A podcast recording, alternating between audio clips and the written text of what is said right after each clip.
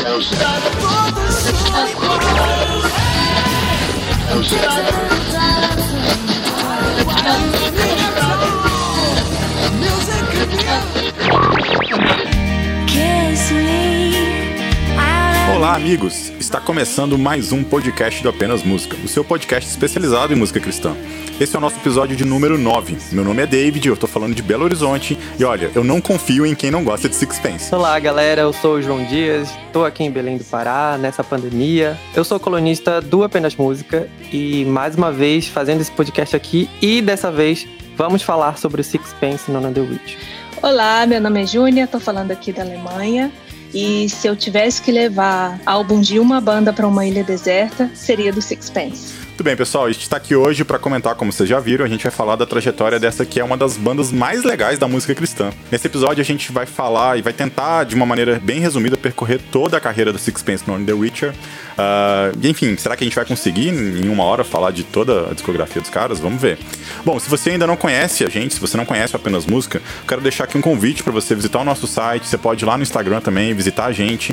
Uh, a gente posta meio que diariamente conteúdo cristão lá, então se você tá afim de conhecer bandas novas, uh, artistas que talvez a gente, ninguém fala há muito tempo. Esse é o lugar. Segue a gente, é só digitar apenas música no Google que você vai achar o nosso site. A gente também tá no Spotify, a gente tá no Deezer com playlists super bacanas. E no mundo dos podcasts, a gente está em todas as plataformas de podcast. Então, se você gosta do iTunes, você vai achar a gente lá no iTunes. Se você usa o Google Podcast, você vai achar a gente no Google Podcast. Enfim, no Spotify também é só digitar apenas música e onde quer que você esteja, você vai achar lá o nosso perfil para seguir a gente. Claro, se você quiser entrar em contato com a gente, sugerir uma pauta, talvez fazer alguma correção, né? Às vezes a gente dá umas caneladas aqui, acontece todo episódio. Enfim, basta você enviar um e-mail pra gente. O e-mail é contato@apenasmusica.com.br. E sem mais delongas, vamos direto ao assunto, vamos direto ao que realmente interessa hoje. Hoje a gente vai falar de Sixpence None the Richer. Vamos lá?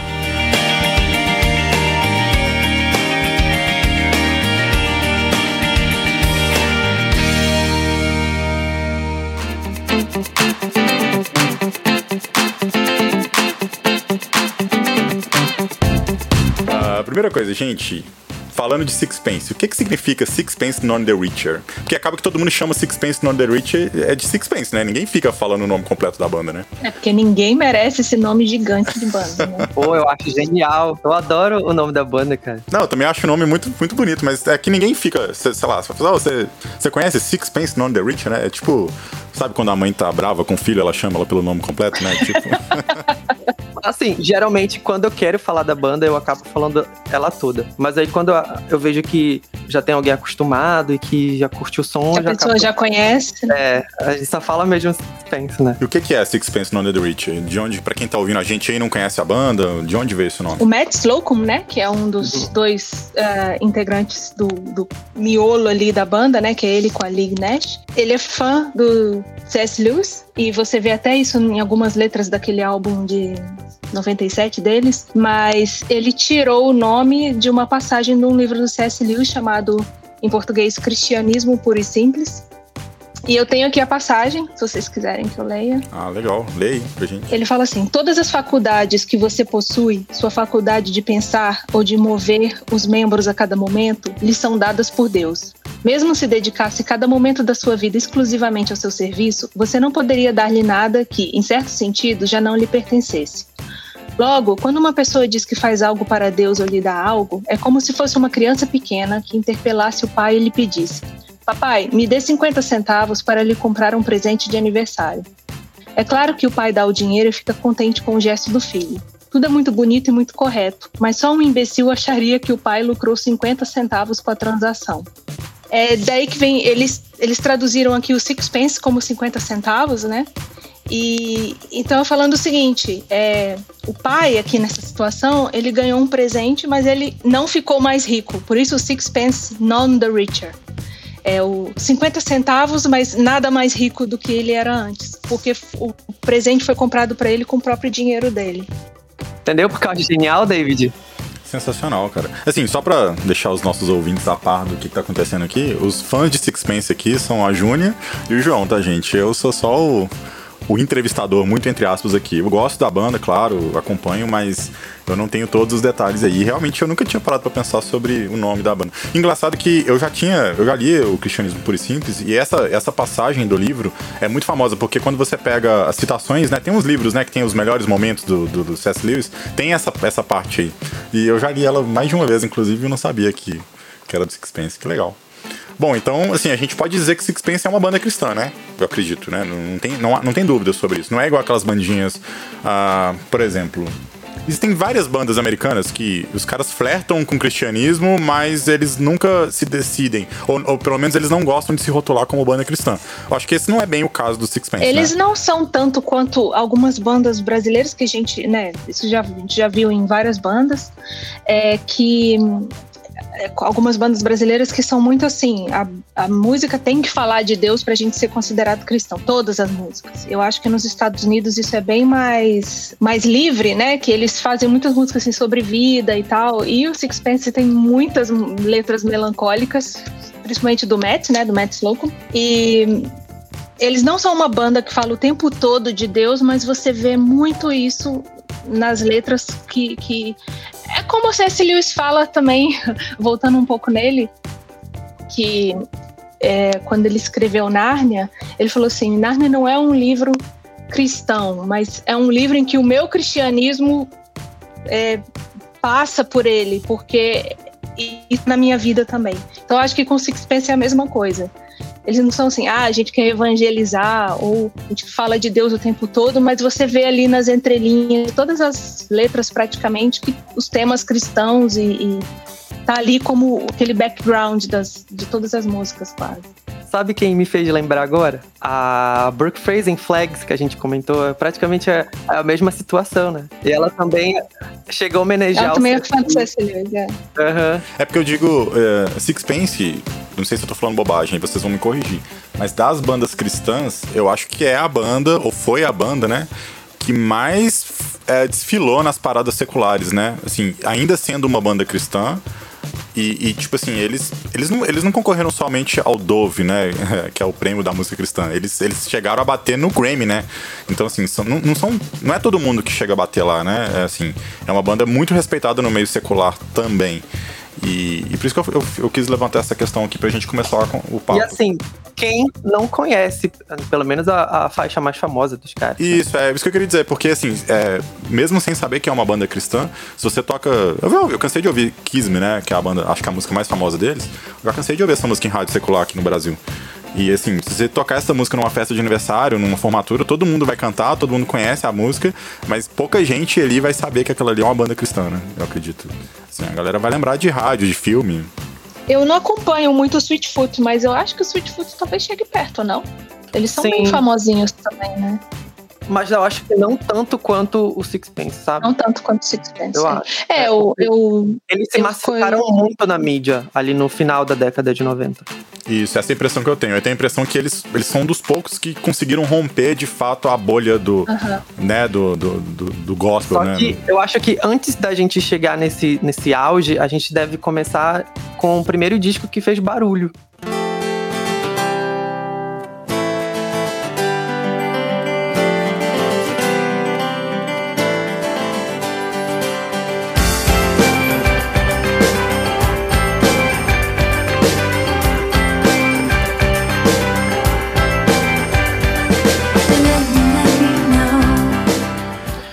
Olha, é, eu sei que ali por volta de 92 é, eles formaram a banda.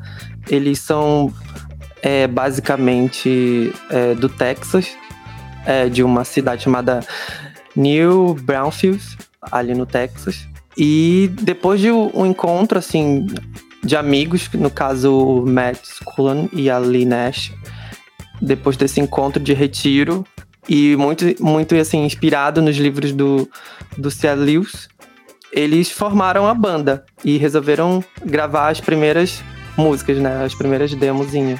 Em 94, realmente eles tiveram a grande chance de debutar com o álbum The Fatherless and the Window, que é um disco que é praticamente todas as letras são do Matt exceto Spotlight, que é, que é de uma outra pessoa. E é interessante que eles já conseguiram é, ser produzido por um cara bem importante da cena alternativa americana, que é o Armin John Petrie. Tipo, ele já tinha é, produzido discos de gente importante, por exemplo, como o Google Dolls. Então os caras já começaram é, bem assim, com, com o pé direito. E aí, a partir desse primeiro disco, que é de 94, eles assim começaram já a fazer um certo barulho, chamar atenção. Mas é, o grande destaque, né, o primeiro destaque deles é, veio no ano seguinte com The Beautiful Mess, porque esse disco especificamente, ele ali nos Estados Unidos chegou a, a ter é, 50 mil cópias. Isso era um absurdo para uma banda é, da cena alternativa, assim, digamos assim. É, antes da gente avançar para o segundo álbum, como que a gente pode definir a sonoridade da banda nesse primeiro álbum? Que tipo de som que eles faziam? Porque para mim hoje Sixpence é uma banda de pop, sei lá, um pop rock alternativo, né? Um rock alternativo. Uhum. Mas eles mas eu, eu, eu, escuto Sixpence agora, né? E eu tenho lá meus álbuns favoritos, minhas músicas favoritas e, e, em tudo. Assim, como que a banda começou? Como é que foi a, a sonoridade deles? Como é que ela foi sendo construída? Porque eles estão ali no meados da década de 90, tinha muito grunge, né? Naquela época, o rock, aquele rock mais sujo. Eles também foram influenciados por essa por esse tipo de rock ou eles já começaram fazendo esse pop que a gente conhece hoje? Eu já vi entrevistas da Linette falando que uma das inspirações de, de artista dela era a, a Dolores do The Cranberries, por exemplo. The Cranberries, então, né? Isso. É, eu acho que o som do primeiro álbum é um pouco mais pop. É um pouco mais leve do que o que veio depois, né? Que o This Beautiful Mess entra aquela acho que ela é baixista, a Tess Wiley, né? Isso. E ela tem inclusive uma música chamada Disconnect, que é uma das minhas favoritas do Sixpence. E já é um pouco mais pesado. O primeiro é um pouquinho mais levezinho, assim, pop, e o The Spirit of a Mess começa a ficar mais indo pro lado do, do rock alternativo mesmo. É, eu acho uhum. que, na verdade, é bem similar o som do, do primeiro pro segundo. Eu não vejo tanta diferença. Eu vejo um certo é, profissionalismo. Eu acho que a partir desse segundo disco, a, o som começa a ficar bem mais profissional, sabe? Do que o primeiro. Uhum. Mas assim, até a estética do, da capa e tudo, eu acho que ainda segue a mesma linha. E assim, foi, e foi uma, a, a, aqui no segundo disco a gente tem realmente as primeiras músicas que elas começam a ganhar destaque nos chats.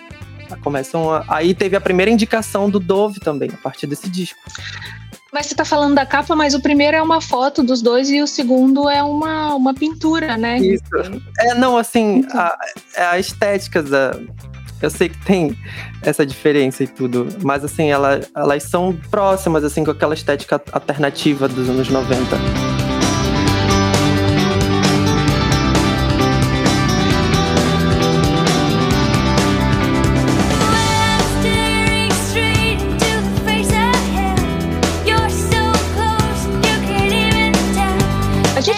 Falar de como a gente conheceu eles? Era isso que eu queria começar, entendeu? Mas como o David, eu já tinha até jogado isso antes, estou muito curioso para saber realmente como ela conheceu a banda. Então, uh, em 1998, na época do. Odyssey Talk de novo, na época do Supernatural, seu álbum favorito, né, Break? Uh, eu conversava com o pessoal gringo, assim, no, no fórum do DC Talk, e pessoal tava todo mundo falando desse álbum novo, Supernatural, e tinha um cara da Austrália que eu conversava com ele, era muito gente boa. E aí todo mundo falando do álbum e eu falava, ah, eu não tenho álbum aqui, tô no Brasil, não chegou aqui ainda, eu só ficava ouvindo uns samples assim de 30 segundos que tinha no site do DC Talk. Aí ele falou assim: que você não tem não? Vou te mandar, me dá seu endereço. Aí ele mandou, cara, ele mandou para mim o Supernatural e ele mandou um álbum chamado Exodus, que tem a música do, é, do Sixpence, que é a Bright in My Heart, né? Que é com aquela oração do São Francisco uhum. de Assis. E, e aí eu vi, cara, naquele álbum eu ouvi Sixpence, eu falei, nossa, que legal, que lindo, não sei o quê. E como sempre, eu obcequei, assim, fui de 0 a 100 em dois segundos. Fiquei obcecada. E, e aí um dia eu tava na igreja e eles vendiam um CD lá, e depois do culto, E eu vi o álbum do Sixpence, o de 97, né? O, o, o que se chama Sixpence Down the é que tem Kiss Me. É o anônimo, eu né? Falei, isso. Aí eu olhei e falei, caraca, não acredito, Sixpence, aquela banda daquele álbum lá. Eu fui e comprei na hora, né? Instabuy. E aí virei, fiquei mais obcecada ainda, virei fã. E, inclusive, isso não precisa entrar no podcast, mas eu só quero falar. Vai entrar. Quem me conhece sabe que eu sou fã de Nárnia, é, do, das crônicas de Nárnia. Uh, eu conheci o C.S. Lewis pelo Sixpence, porque eu fui procurar de onde tinha vindo o nome da banda. Aí eu falei, ah, esse autor, C.S. Lewis. Eu falei, e o cara, o Matt Slocum, parecia que gostava tanto, sabe, do C.S. Lewis. Eu falei, nossa, eu vou procurar. E aí eu descobri as Crônicas de Nárnia, que eu nunca tinha lido, nem sabia que existia. E comprei para ler, e aí o resto é história. Nossa, então você conheceu o C.S. Lewis pela banda, né? Que, que massa, cara. Pela banda. E você, é. João, como é que você conheceu o Sixpence? Olha, bem depois, né? Até porque, em nove...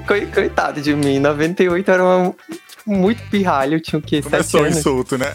Começar os comentários me fazendo me sentir velha. Não, não é minha intenção, pelo amor de Deus. Eu só. Realmente. 97, meu Deus. Mas é, foi naquele filme mesmo, ela é demais. Reprisava tanto na TV, tanto. E aqui, no momento que ela deixa de ser mais é, bagunçada, né? E ela vira mais feminina e tal. E aí tem a cena da escada que ela vai descendo toda produzida, que ela né, assusta todo mundo, porque todo mundo descobre que ela é bonita e começa a tocar a música. Foi desse jeito. Nesse momento, na minha cabeça, né, adolescente ali, já com os 12, 13 anos, jamais ia entender que a banda era cristã, assim, pra mim. Era uma banda do filme, assim, tipo, não tinha nada, nada conectado à igreja ainda. Imagina, um moleque pra prestar atenção nessas coisas. E depois no Dawson's Creek que também tocar, tocou, virou trilha sonora da seriado e tal. É, foi Kiss Me também que apareceu é, no Dawson's Creek? Porque o filme e o seriado é do mesmo período ali de 97. E olha, pra vocês ideia, foi, foi uma coisa assim tão grande, porque eles tinham já o clipe de Kiss Me, feito pela uhum. gravadora e tudo. Mas quando ultrapassou dos limites e foi pro cinema, eles refizeram o clipe. É. E aí tinha a versão das cenas do Dawson's e do filme. Então, as cenas que ficavam ali, que eles, tipo, estão assistindo naquela, naquele tipo de cinema drive-thru, e aí ele fica, ficava as imagens dos atores e as cenas do filme. E aí, então, do, pro mesmo clipe de Kiss Me, tem as duas versões. Tanto pra Dawson's ah. quanto pra Los O do Dawson's Creek eu nunca vi, eu já vi a versão do filme do clipe do filme. Senhores, eu apresento a vocês a nova, melhorada e diferente Lane Box. Tem um filme, cara, que chama. É um filme de besterol, sabe? Sim, na minha adolescência eu gostava desses filmes. Chama Não é Mais um Besterol Americano. Não sei se vocês já assistiram essa porcaria. Mas tem uma cena da escada que deve ser zoeira, deve ser uma, uma paródia aí ao Ela é Demais, que ela tá descendo a escada e aí a menina tropeça, sabe? É, eu não sei, assim, eu lembro dessa cena também. Sério? aí a menina vem descendo a escada, ela tropeça e cai rolando tudo.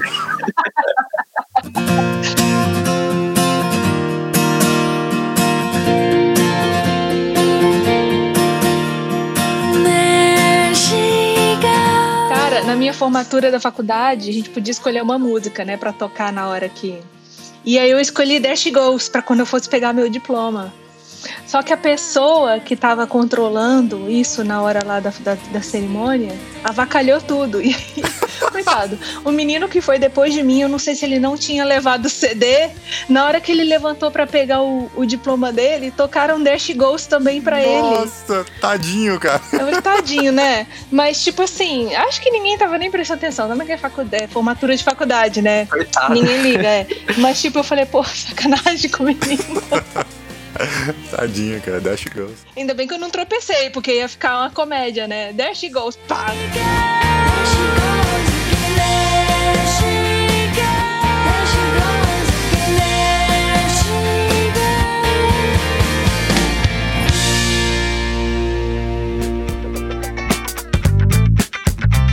Empolgou demais, porque a gente, a gente tava falando do, do álbum This Beautiful Mess, que é de 95, né? Vamos tentar seguir a ordem aqui. Aí a gente começou a falar de, de filme, de Kiss Me, e a gente acabou, acabou pulando o álbum do Kiss Me, que é o Sixpence None the Witcher, que é o, é o próprio nome do é, álbum. É, mas ainda tem muito mais coisa pra falar. É, então, ele é de 97, né? É, esse álbum, ele ficou muito famoso porque ele tem as, acho que as duas músicas mais famosas da banda, né? Que é a Kiss Me e a There She Goes.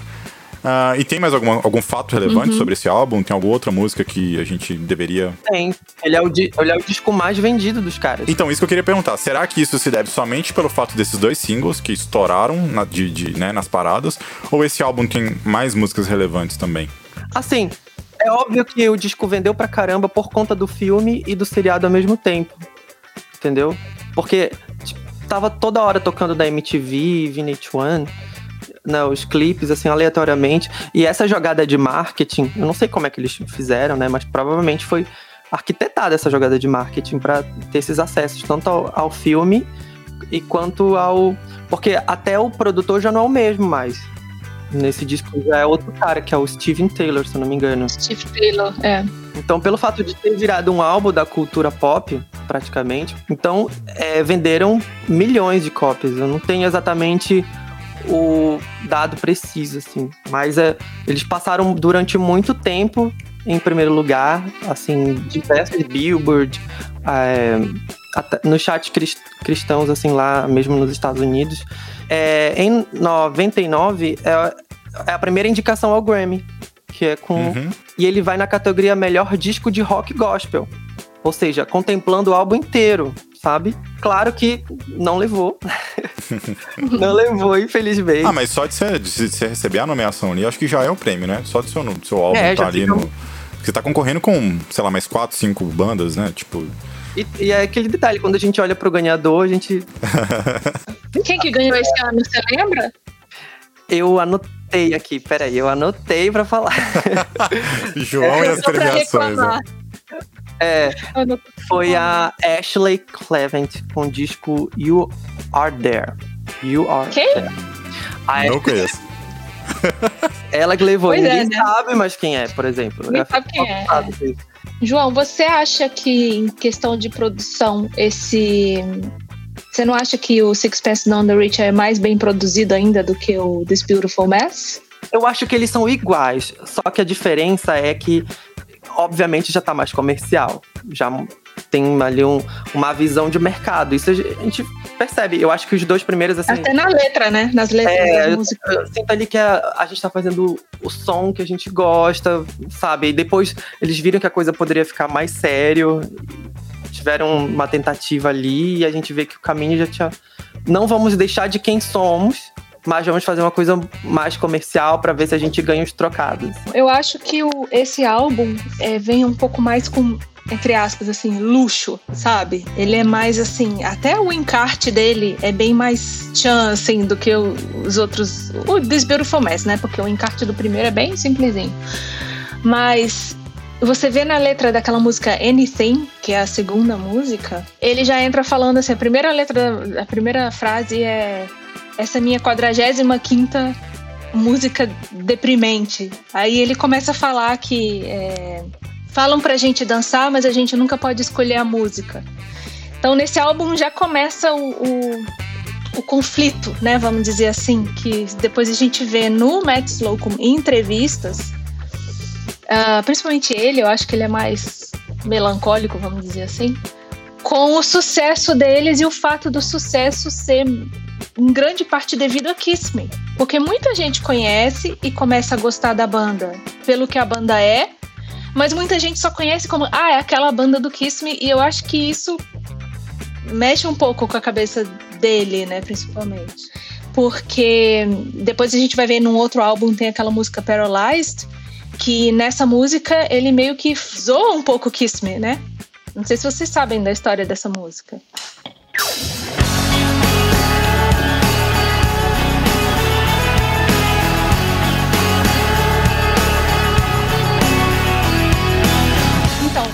Paralyzed é uma música do Divine Discontent que é, ele escreveu essa música, o Matt Slocum escreveu depois que eles estavam, se não me engano, eles estavam em algum lugar da Europa e um repórter estava entrevistando eles por causa de Kiss Me, eles estavam em turnê. E aí o cara tava super mal, assim, e eles perguntaram, né, o que foi. Aí o cara falou assim: "Não, desculpa, é que um amigo meu, ele é jornalista também e ele tava é, cobrindo o, o conflito lá no Kosovo e ele morreu e eu tive que contar para a esposa dele que tá grávida que ele morreu no, no, no, trabalho, né? Cobrindo a guerra. E aí eles, o, o Matt e a Lee, né, eles falaram que eles se sentiram super mal, porque o cara tava lá é, de luto pela morte do amigo, que morreu na cabeça deles, assim, fazendo jornalismo de verdade, né? E enquanto. E o cara tinha que estar tá lá entrevistando ele sobre uma música pop.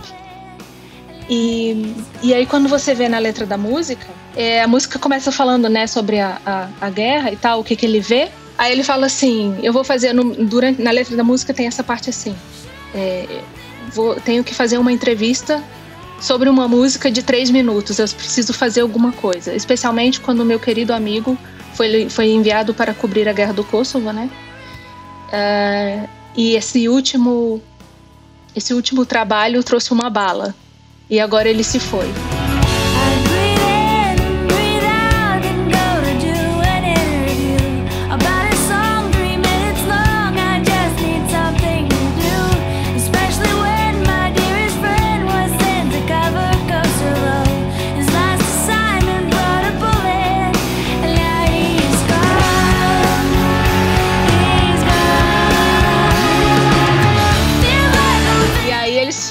Sentiram super mal, né? O cara tá lá chorando pela morte do amigo e tá fazendo uma entrevista sobre Kiss Me, que eles já, mais de uma vez, o, o Matt Slocum dá a entender que, tipo assim, embora a música, vamos dizer, literalmente deve pagar as contas dele até hoje, né? A música ficou famosa pra caramba.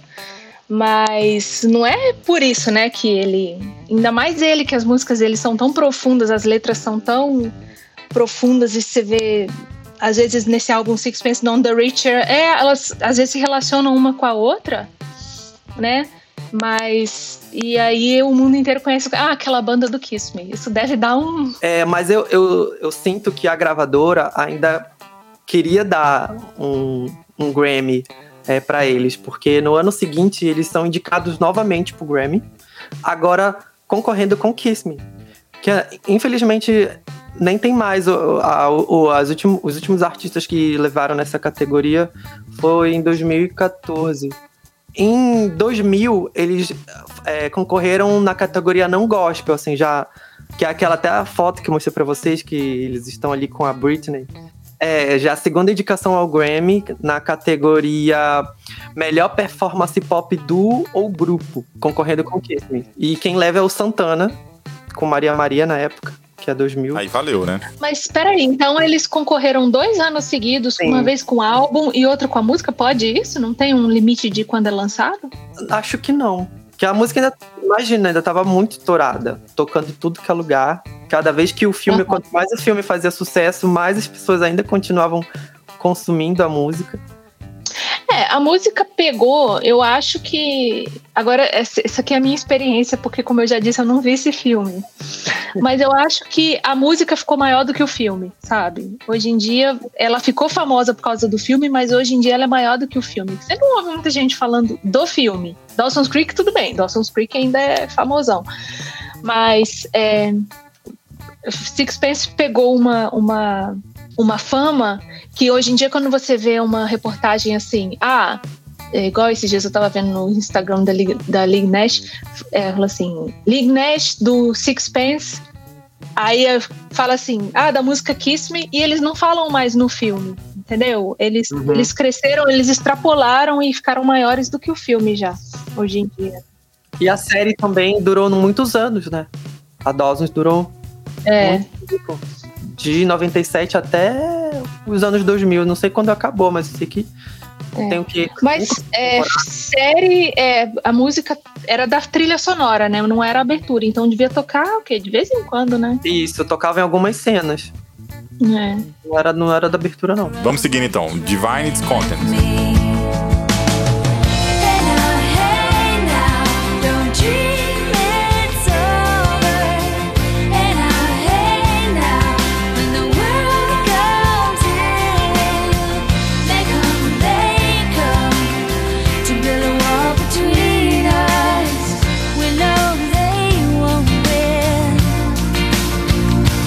Lembro que quando eu, eu, eu, fiz o texto, né, do Sixpence pela primeira vez, quando eu não sei quanto tempo já tem esse texto, mas eu lembro que ele é um álbum que demorou para sair porque também teve muito problema com a gravadora. É, a gravadora tinha os objetivos, assim, para eu acho que queriam continuar é, é, esse auge é, multimídia que eles estavam tendo.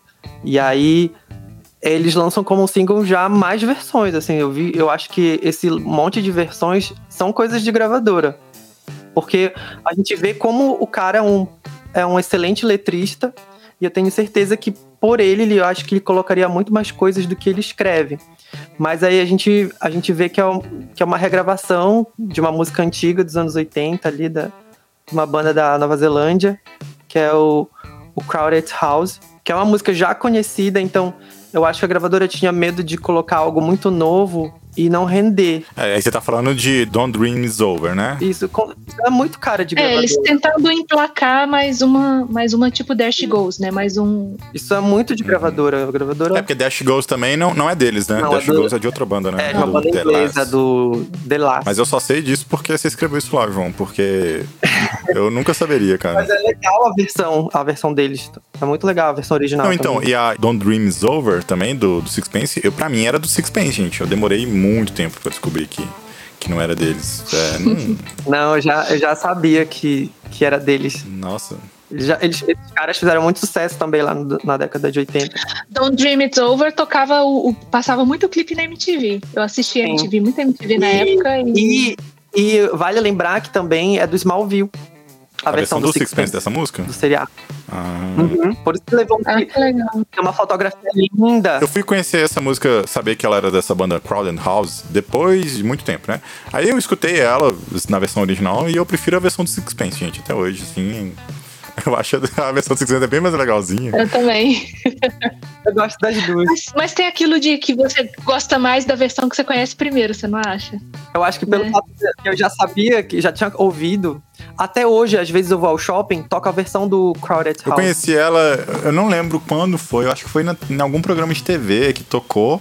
Aí, assim, né, eu, eu, simulei, né, como se eu soubesse que era que o Sixpence tinha feito versão, mas internamente eu estava em conflito. Eu falei, caramba, velho, eu não sabia que essa música não era do Sixpence. Aquela coisa por fora sorrindo, por dentro, uau! Exatamente. Exatamente. Esse álbum, pra mim, é o meu favorito do Sixpence, gente. O Divine Discount. Sério? Ai, David, você é todo ao contrário.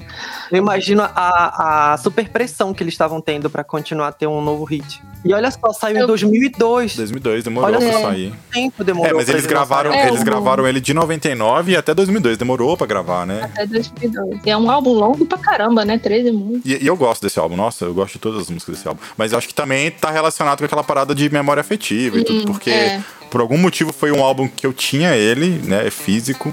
E eu nem sei onde foi para esse CD. E eu escutei ele muito, escutei ele muito mesmo, assim. Aí, assim, então, pra mim, Sixpence era isso. De qual aí. selo saiu? Saiu já pela BV? Cara, se eu tinha esse álbum, com certeza eu não, eu não importei ele, João. eu, eu, eu, provavelmente foi BV Films, alguma coisa que trouxe pra cá, algum selo cristão que trouxe ele pra cá. E nossa, eu fiquei apaixonado. Até hoje, eu gosto muito de todas as músicas desse álbum. Aqui. Qual a sua música favorita desse álbum, então, já que é seu favorito? Eu gosto muito da, da Melody of You. É, eu adoro essa música. Na época eu tava namorando, né, com a minha esposa. Aí eu eu, grava, eu tentava fazer ela gostar. Não, não chegava a cantar, mas eu pegava. Na época daquela parada de gravar CD com MP3, né? Vocês viveram isso. Uhum. E aí eu gravava um monte de CDzinhos pra ela, pra influenciar ela musicalmente, né? Assim, tentar fazer ela gostar das coisas que eu gostava. E aí eu, eu lembro que o primeiro CD que eu gravei pra ela tinha é, Melody of You nela, assim, que era uma música que eu gostava muito. E ela acabou gostando também. Hoje ela, ela conhece por causa desse CDzinho que eu fiz pra ela.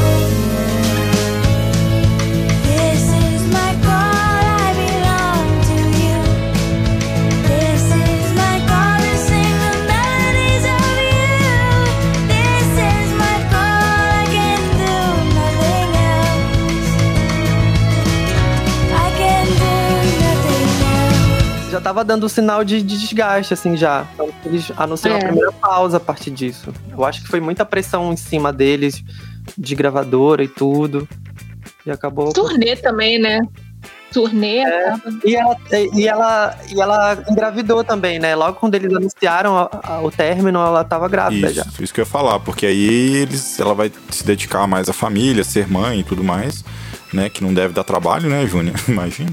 Não, imagina, é super fácil, deve gente. Deve ser tranquilo. Imagina, você ter filho e agora você tem uma banda ainda mundialmente conhecida e ter que sair em turnê e tocar e ficar longe de casa. Não, não rola não, né? E aí em 2004 sai essa coletâneazinha que é que eu tenho. The Best of Six É o seu favorito, João? Qual que é o seu álbum é o favorito? Que eu tenho. assim, fisicamente. Não, mas você conhece os outros. Qual é o seu álbum Conheço. favorito? Olha, eu não tenho um álbum favorito, eu tenho as músicas do álbum, assim. Eu hum. pesco aqui, uma daqui, uma dali. E aí vira, acaba virando uma coletânea também. é tipo, tem a minha coletânea do João do Sixpence, assim. Mas é, eu fiquei, aqui, o que, o que mais me deixou surpreso aqui é a versão de Kiss Me em japonês. É um japonês bem, bem estranho, mas rolou. Saiu. É. Eu nem ouço essa. Não, não eu escutei hum. na época por curiosidade. Eu acho legal ter esse registro aqui. Tanto que uhum. os japoneses sempre têm essa sorte de ter um deluxe. Algo, né? Assim, só pro Japão. Sempre uma, uhum. eles fazem isso. Eu fico impressionado. E veio pra gente, assim, a, a BV trouxe essa, esse detalhe pra gente aí, a versão em japonês. E saiu no Brasil também. É, Mas é porque eu acho que os japoneses são que nem eu, assim, quando eles gostam de uma coisa, eles ficam obcecados. então. Eu posso ler o, o merchan da BV para a coletânea? Como eles fizeram a, o folding da, da divulgação do, do disco coletânea? Eles escreveram assim: Em 10 anos de existência, o Sixpence deu uma grande contribuição tanto para a arte quanto para a fé. O álbum The Best Of mostra um completo retrato da banda com seus principais sucessos além de três músicas inéditas, algumas trilhas sonoras e versão japonesa da música Kiss Me. Kiss me. 麦穂のほとりないり草の波間二人羽広げおめかしをして踊ろう、oh,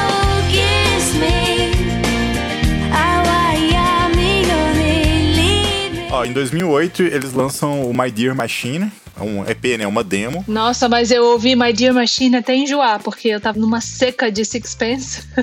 eu também escutei bastante, né? Acho que era, era aquele, é o meu momento, que agora que eu conheço a banda, sabe? de. Eu tô acompanhando o momento que eles estão lançando algum negócio. Entendi, era, legal. Uhum. É, eles ficaram cinco anos sem lançar nada, né? Aí eles, é, eles demoram, os caras realmente demoram para lançar um negócio. Mas eu entendo, a mulher já tava grávida, né? Tendo, construindo uma família iniciando uma família e tal. Então deve ser difícil mesmo. Assim.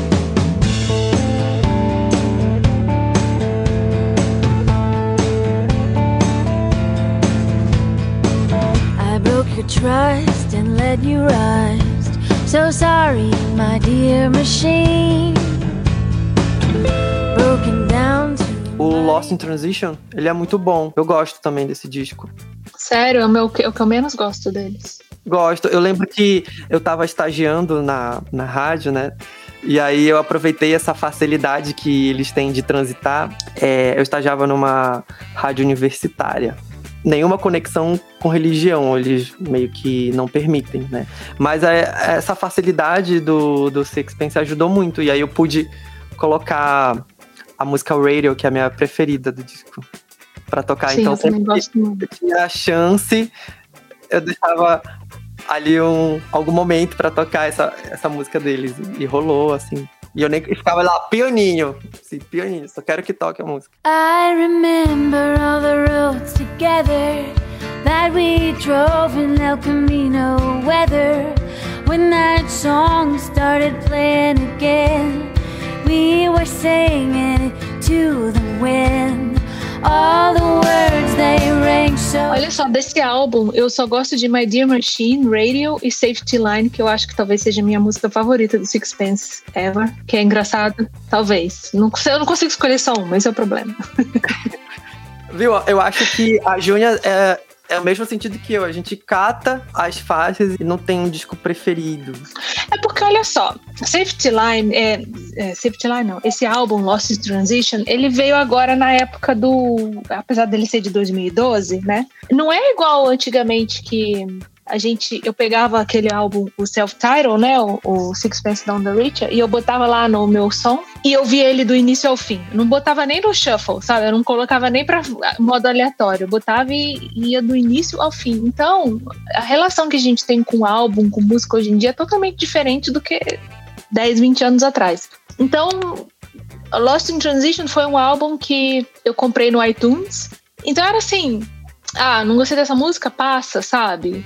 E, e, hoje em dia a gente faz playlist no Spotify, põe só a nossa música favorita. Então é isso mesmo que você falou, a gente cata as coisas. Então eu tenho assim, se eu coloco o, o Sixpence Down the Richer, esse álbum para tocar, eu ainda tenho aquela nostalgia assim de tipo, tá lá na minha casa, na casa dos meus pais, ouvindo o álbum inteiro. Eu não tenho isso com esses álbuns mais recentes, sabe? Eu não tenho essa essa ligação afetiva com o álbum. Eu não consigo, não consegui assim me conectar com esse álbum e fora essas três músicas que eu falei. E apesar de ser o álbum que eu menos gosto, tem a minha música favorita, que é engraçado.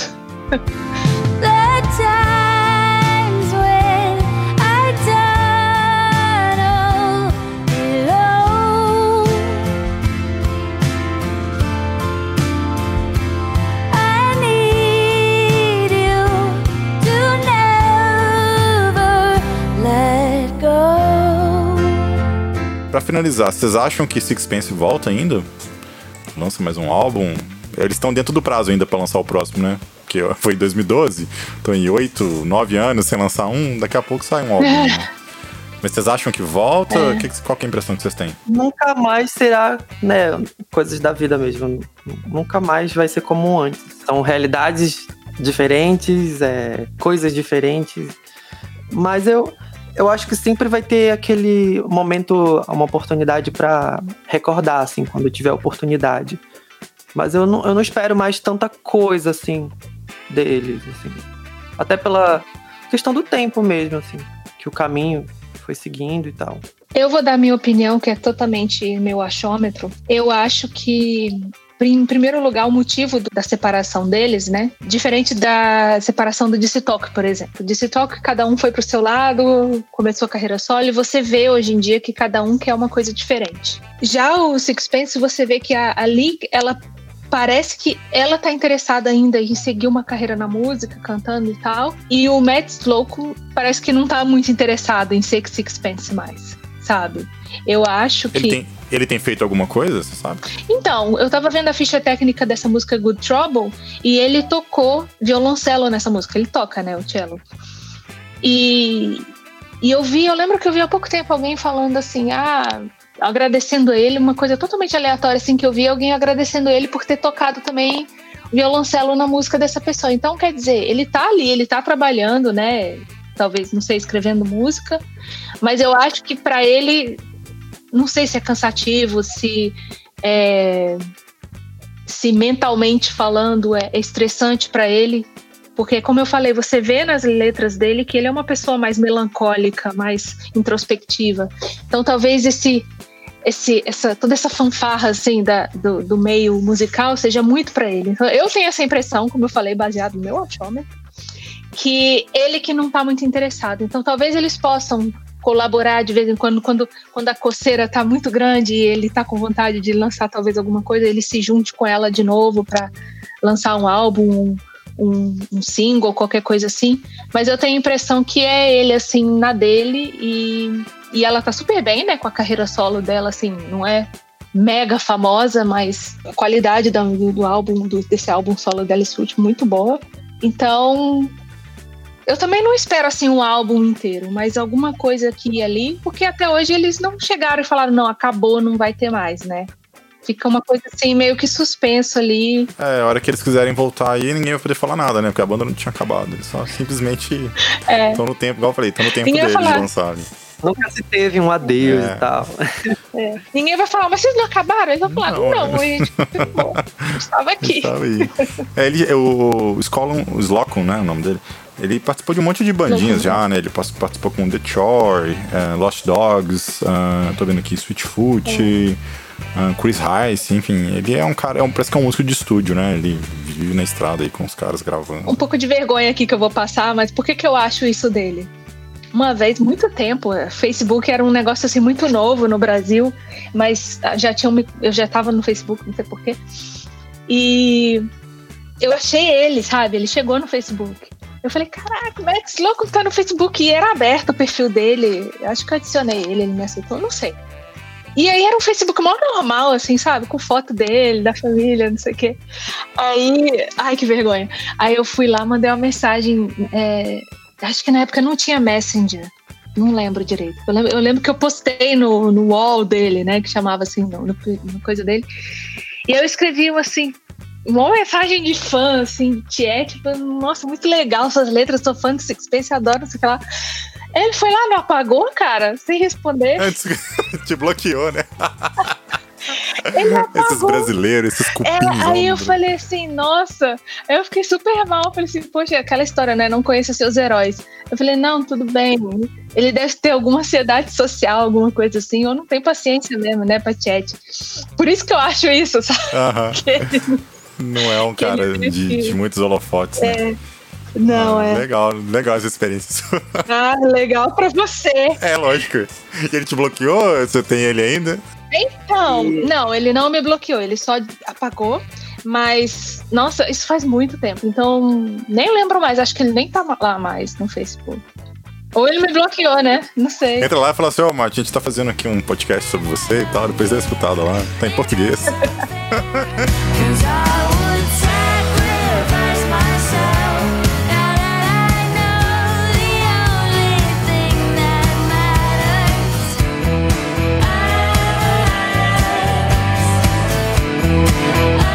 E, assim, pra gente é, fechar, eu acho que a gente pode falar um pouquinho da influência que acabou gerando nisso tudo, porque a gente vê o quanto eles são respeitados, assim, tanto na cena cristã quanto na, na, na música secular. A gente sempre vê alguém fazendo cover deles, eles ainda não são esquecidos, eles sempre são lembrados às vezes.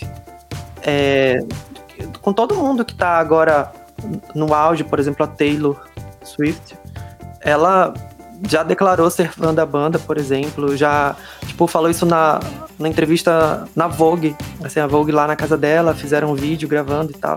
Não só ela, a Avril Lavigne também, eu já vi fazendo cover. Muita gente, muita gente, assim, mostra quanto a banda realmente tocou, quanto ela marcou na vida de uma galera mesmo. Eu fico triste quando alguém fala assim, aquilo que a gente comentou aqui, né? Ah, Sixpence, ah, aquela banda do Kiss Me, né? Eu fico um pouco triste do que tem tanta coisa que a pessoa não descobriu e fica ali grudada no, no Kiss Me. Ah, isso que me dá um pouco de, de tristeza. Mas eu fiquei feliz uma vez que eu postei uma música do um clipe, eu acho, no, no Facebook e uma colega de trabalho minha, né, tradutora, que não é cristã, falou assim: Nossa, Sixpence. Ela falou assim: Você gosta? Ela falou assim: Ah, eu adoro. Aí eu comentei um álbum, eu falei assim: Eu gosto desse álbum. Ela falou assim: Não, esse também. Eu falei: Poxa, então ela é fã de verdade, ela não gosta só do Kiss Me, sabe?